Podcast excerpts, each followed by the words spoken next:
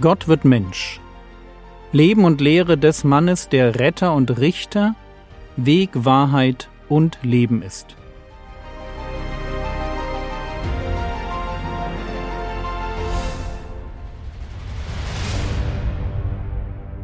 Episode 47 Die Beschneidung des Christus Wir waren gestern bei Lukas Kapitel 2 Vers 21 stehen geblieben. Dort heißt es, und als acht Tage vollendet waren, dass man ihn beschneiden sollte, da wurde sein Name Jesus genannt, der von dem Engel genannt worden war, ehe er im Mutterleib empfangen wurde. Jesus ist ein typischer jüdischer kleiner Junge. Und deshalb wird er am achten Tag beschnitten. Wir wissen schon, dass die Beschneidung ein Bundeszeichen ist also zum Bund Gottes mit Abraham gehörte. Ein Symbol, das dann in den mosaischen Bund übernommen wurde. Außerdem wird das Bild von der Beschneidung auf unser Herz übertragen.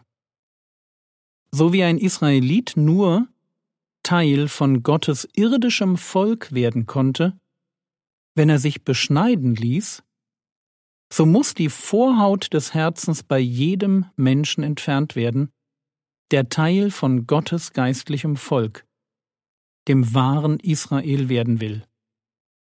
Wir müssen damit aufhören, Gott zu missachten, wir müssen uns vor ihm beugen und in ihm, wie Mose es formuliert, den Gott der Götter, den Herrn der Herren, den großen, mächtigen und furchtbaren Gott erkennen.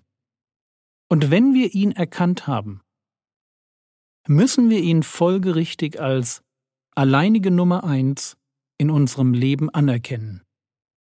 Das also echte Buße ist unser Beitrag für die Beschneidung des Herzens. Und es ist die Voraussetzung dafür, dass ein Mensch Teil von Gottes geistlichem Volk, der Gemeinde werden kann. Bevor wir im Text von Lukas morgen weitergehen, kurz die Frage, sollten wir uns als Gläubige auch beschneiden lassen. Und zwar nicht aus hygienischen Gründen oder weil es unsere Missionstätigkeit unter Juden oder Moslems begünstigt, sondern sollten wir uns beschneiden lassen, weil Gott sich das für Christen so wünscht. Und die Antwort lautet Nein. Warum nicht? Naja, erstens, Jesus hat andere Bundeszeichen eingesetzt. Und ich denke da ganz wesentlich an das Abendmahl. Und zweitens, der Herr Jesus hat die Beschneidung wie alle anderen kultischen Gebote erfüllt. Und deshalb verlangt der Herr Jesus nirgends von seinen Jüngern, dass sie sich beschneiden lassen. Als in der ersten Gemeinde Irrlehrer mit der Forderung auftreten, dass sich Heidenchristen beschneiden lassen sollen, kommt es deshalb auch prompt zum Streit. So lesen wir Apostelgeschichte 15, die Verse 1 und 2. Damals kamen einige Christen aus Judäa nach Antiochia und erklärten den Brüdern, ihr könnt nicht gerettet werden, wenn ihr euch nicht beschneiden lasst, wie es das Gesetz Moses vorschreibt. Paulus und Barnabas bestritten das und hatten eine heftige Auseinandersetzung mit ihnen. Die Brüder beschlossen deshalb, Paulus und Barnabas und einige andere aus der Gemeinde nach Jerusalem zu senden. Sie sollten den Aposteln und Ältesten dort die Streitfrage vorlegen. Also es kommen Christen nach Antiochia und sie predigen, dass Heidenchristen sich beschneiden lassen müssen, um gerettet werden zu können.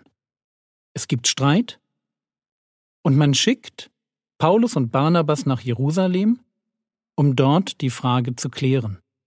Und das, was dann dort geschieht, dieses Treffen in Jerusalem, nennt man Apostelkonzil. Und unter anderem wurde dort beschlossen, dass Heidenchristen sich nicht beschneiden lassen müssen, um gerettet zu werden. Das war damals ein großes Thema. So groß, dass Paulus einen eigenen Brief, den Galaterbrief, schreibt, indem er ganz scharf formuliert. Galater 5, die Verse 2 bis 4. Siehe, ich, Paulus, sage euch, dass Christus euch nichts nützen wird, wenn ihr euch beschneiden lasst. Ich bezeuge aber noch einmal jedem Menschen, der sich beschneiden lässt, dass er das ganze Gesetz zu tun schuldig ist. Ihr seid von Christus abgetrennt, die ihr im Gesetz gerechtfertigt werden wollt. Ihr seid aus der Gnade gefallen. Merkt ihr, wie deutlich Paulus hier wird? Beschneidung gehört so sehr zum alten Bund und dem mosaischen Gesetz, dass ein Christ, der sich beschneiden lässt, aus der Gnade fällt und sich selbst von Christus abtrennt. Also für die Beschneidung von Christen zu sein, ist kein kleiner Denkfehler, sondern eine ganz gefährliche Sache. Vielleicht auch deshalb gefährlich, weil ich als Christ nämlich schon beschnitten bin. Mir fehlt nämlich nichts. Wenn der alte Bund ein Symbol für das Kommende ist, wenn die kultischen Gebote ein Hinweis auf den Messias sind, dann ist dieser, Zitat 1. Mose 17, Bund an eurem Fleisch. Ein Hinweis auf das, was der Herr Jesus im neuen Bund mit unserer Fleischlichkeit, mit unserer Neigung zur Sünde machen wird. Und deswegen kann Paulus in Kolosser 2 formulieren, Vers 11, in ihm, also in Christus oder als Christen, in ihm seid ihr auch beschnitten worden mit einer Beschneidung, die nicht mit Händen geschehen ist, sondern im Ausziehen des fleischlichen Leibes in der Beschneidung des Christus oder in der Beschneidung durch den Christus. Ihr seid beschnitten worden. Hier ist von einer Beschneidung die Rede, die nicht mit Händen geschieht. Ja, ihr seid beschnitten worden mit einer Beschneidung, die nicht mit Händen geschehen ist.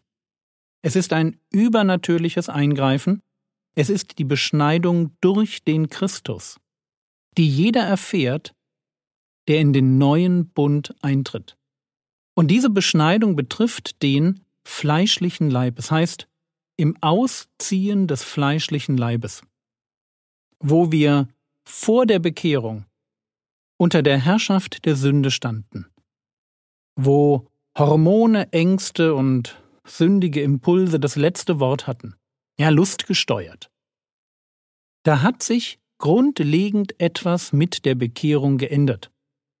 Die Macht der Sünde ist gebrochen. Oder, um aus dem Römerbrief zu zitieren, unser alter Mensch ist mitgekreuzigt worden, damit der Leib der Sünde abgetan sei, dass wir der Sünde nicht mehr dienen. Merkt ihr, das ist sprachlich ganz eng am Kolosserbrief. Dort ist vom Ausziehen des fleischlichen Leibes die Rede, hier davon, dass der Leib der Sünde abgetan sei. In beiden Fällen wird dasselbe Phänomen beschrieben. Mit der Bekehrung erfahre ich die Beschneidung des Christus. Der Christus beschneidet mich. In mir drin entsteht etwas ganz Neues. Eine neue Einstellung zum Leben genau genommen eine neue Einstellung zur Sünde. Ich will sie nicht mehr tun. Ich bin von neuem geboren und ich habe jetzt nach meiner Bekehrung ein neues Herz, ein beschnittenes Herz. Modern würde man von einem Paradigmenwechsel sprechen. Gott gibt mir seinen Geist, einen Geist der Kraft, damit ich den sündigen Impulsen meines Fleisches widerstehen kann. Und so werde ich durch die Bekehrung in einen Konflikt hineingestellt. Fleisch, Geist. Altes Leben, neues Leben. Gottes Wille, mein Egoismus. Der Konflikt ist real. Und zwar aus einem einzigen Grund. Weil mit mir etwas passiert ist. Bekehrung ist viel mehr als nur eine Hinwendung zur Religion oder zu einem christlichen Lebensstil oder zu Gottesdienstbesuch. Bekehrung ist radikal. Bekehrung ist Neuanfang, ist Erlösung, ist Erneuerung. In mir pulsiert nach einer echten Bekehrung zum Herrn Jesus ewiges Leben, Auferstehungsleben. Und das will raus, das will sich zeigen, das will verändern, das will umgestalten. Und dieses Phänomen, dass es in mir drin ein neues Ich gibt, das sich gegen die Sünde stellt, die in meinem Körper zu Hause ist. Dieses Phänomen ist die Beschneidung des Christus. Wenn im mosaischen Gesetz nach der Geburt die Vorhaut entfernt wurde, dann ist diese Prozedur die Voraussetzung für den Eintritt in das irdische Volk Gottes. Wenn ich nach meiner geistlichen Geburt durch den Herrn Jesus beschnitten werde, dann nimmt er nicht nur ein Stück Fleisch weg, sondern er schafft in mir die Voraussetzung dafür, dass ich Gott von ganzem Herzen und von ganzer Seele lieben kann. Die Frage war, sollten wir uns als Gläubige auch beschneiden lassen? Die Antwort lautet nein. Wir haben im neuen Bund andere Bundeszeichen. Und wir sind längst beschnitten. Nur eben nicht mit Händen auf alttestamentliche Weise, sondern umfassend, uns radikal erneuernd, durch Gott selbst.